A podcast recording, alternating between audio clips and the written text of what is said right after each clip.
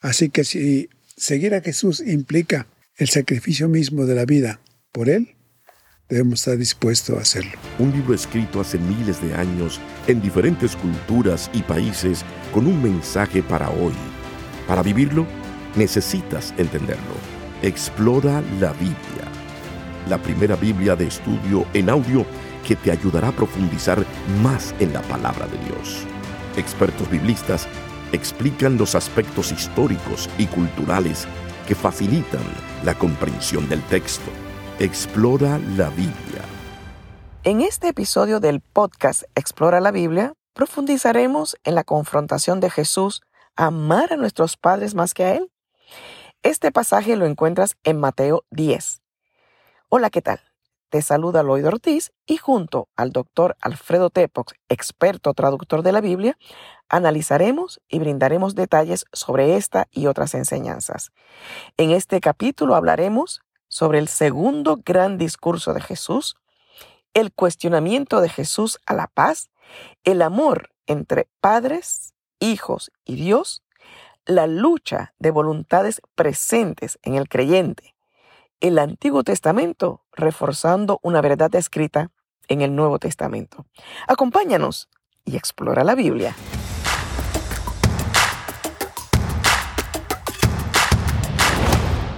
Doctor Alfredo Tepox, gracias por estar una vez más con nosotros. ¿Qué podemos o a qué le debemos prestar un poco más de atención en este capítulo 10? Hay varias cosas, pero empecemos con la cuestión de los mensajeros. Eh, llama a doce.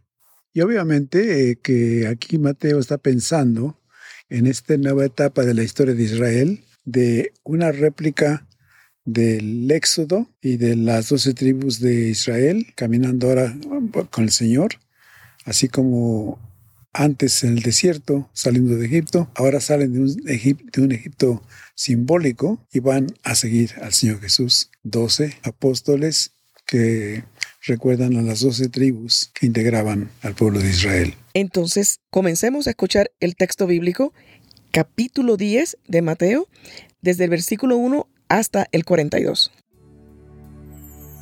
Evangelio de Mateo, capítulo 10.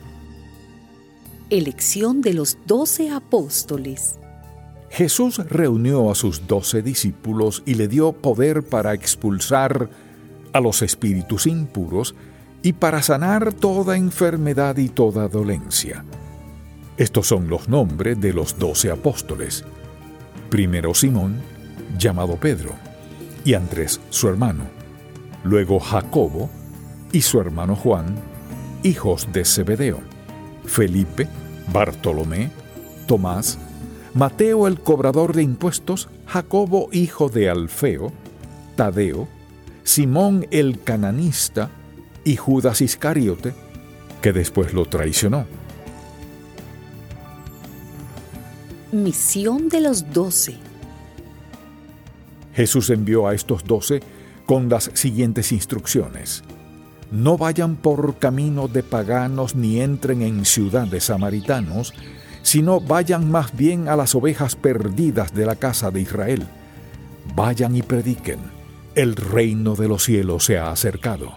Sanen enfermos, limpien leprosos, resuciten muertos y expulsen demonios, den gratuitamente lo que gratuitamente recibieron.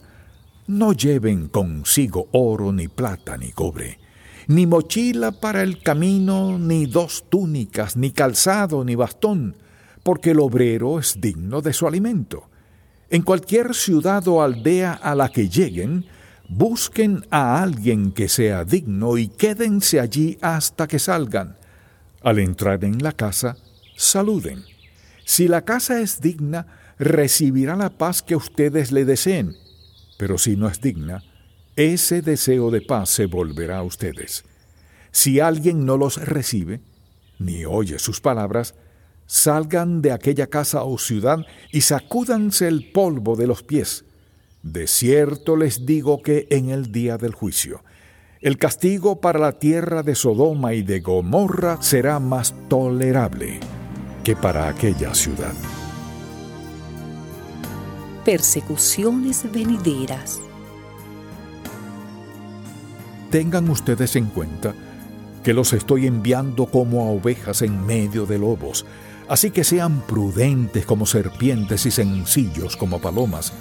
Cuídense de la gente, porque los entregarán a los tribunales y los azotarán en las sinagogas, y por causa de mí, incluso los harán comparecer ante gobernadores y reyes, para que den testimonio ante ellos y ante las naciones.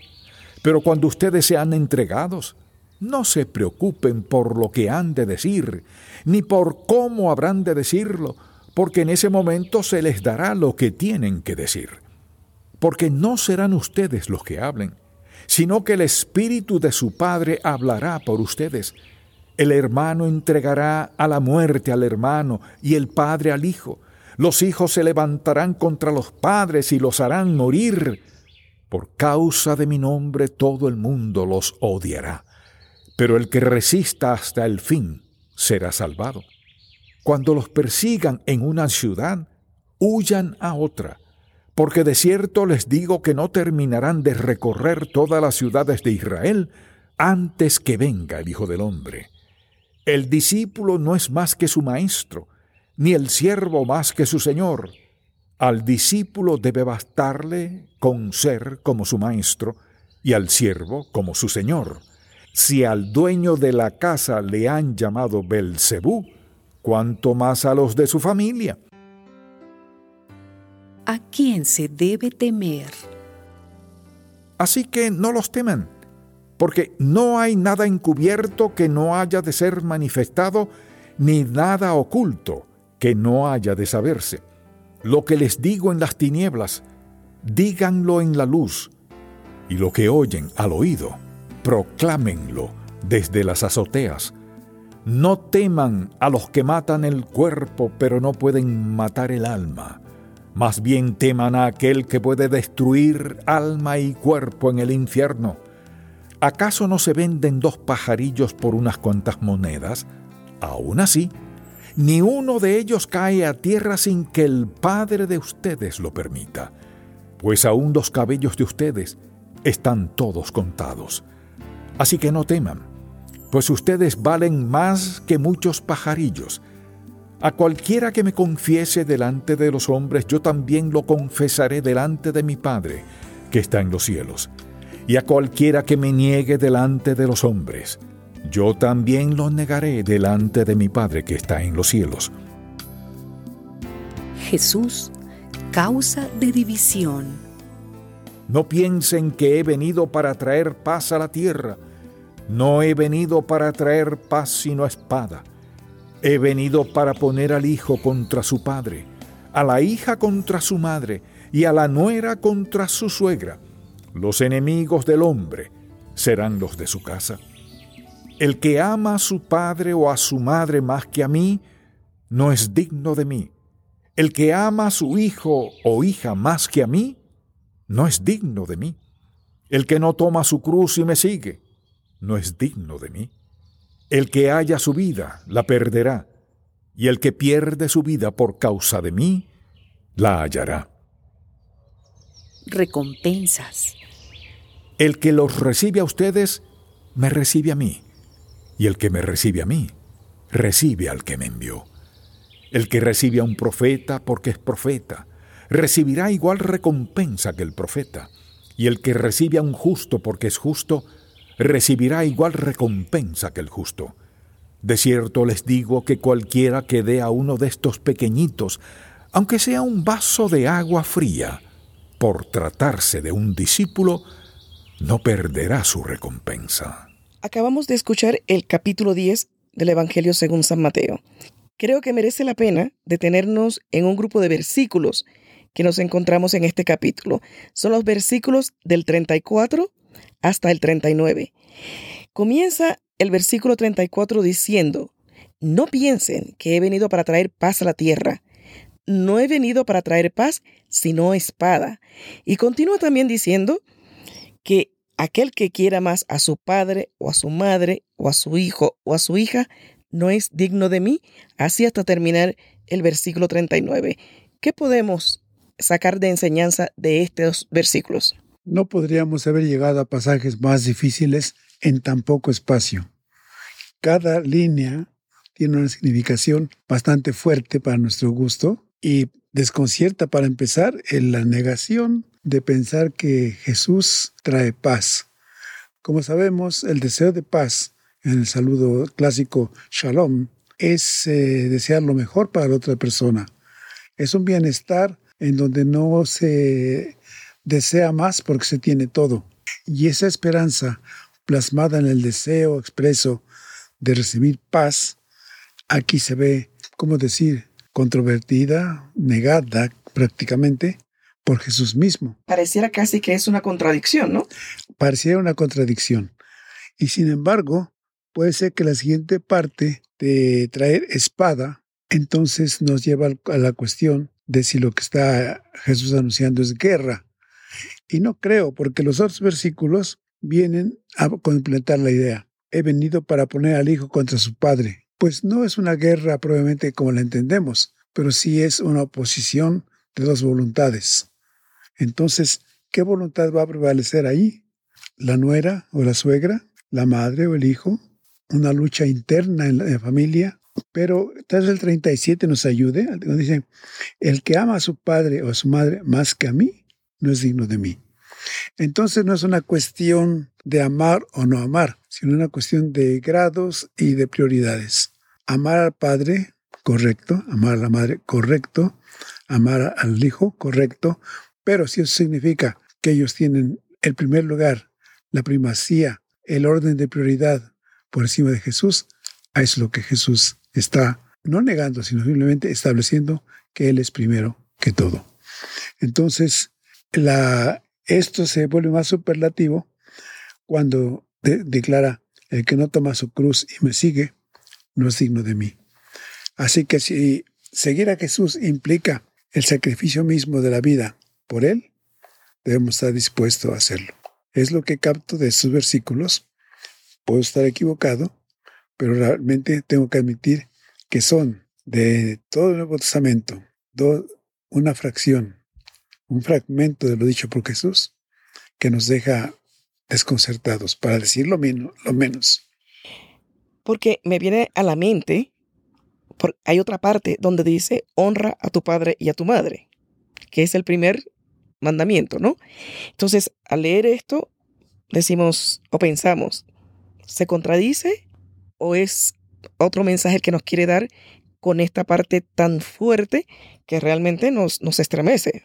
O tal vez al citar usted los diez mandamientos, pues, específicamente el cuarto, de honrar al padre y a la madre, creo que nos pone en contexto de ahí mismo eh, se pide amar a Dios, Él es el único, no merece ser representado por ninguna imagen, tiene la prioridad, pero los padres, madre, padre y madre, son también importantes, pero en un orden que diríamos, no quiero decir inferior, pero menor que la adoración debida a Dios.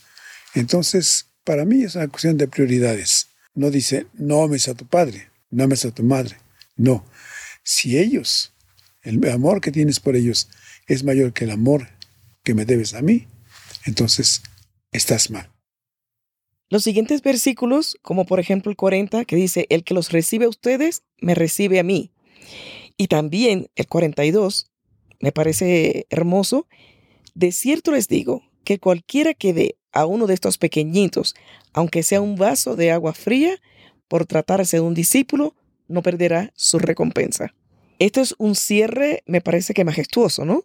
Para, para esta parte, este fragmento que nos traía un poco sacudidos, cierra de una manera magistral.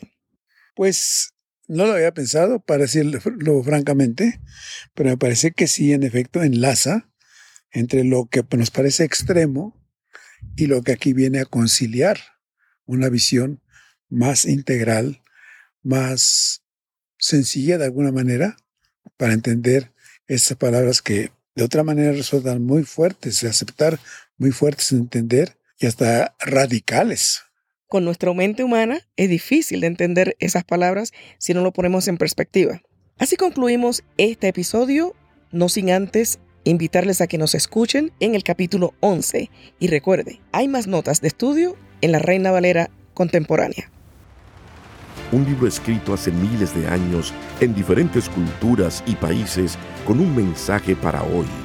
Para vivirlo, necesitas entenderlo. Explora la Biblia.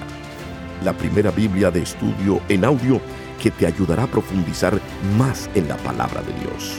Expertos biblistas explican los aspectos históricos y culturales que facilitan la comprensión del texto. Explora la Biblia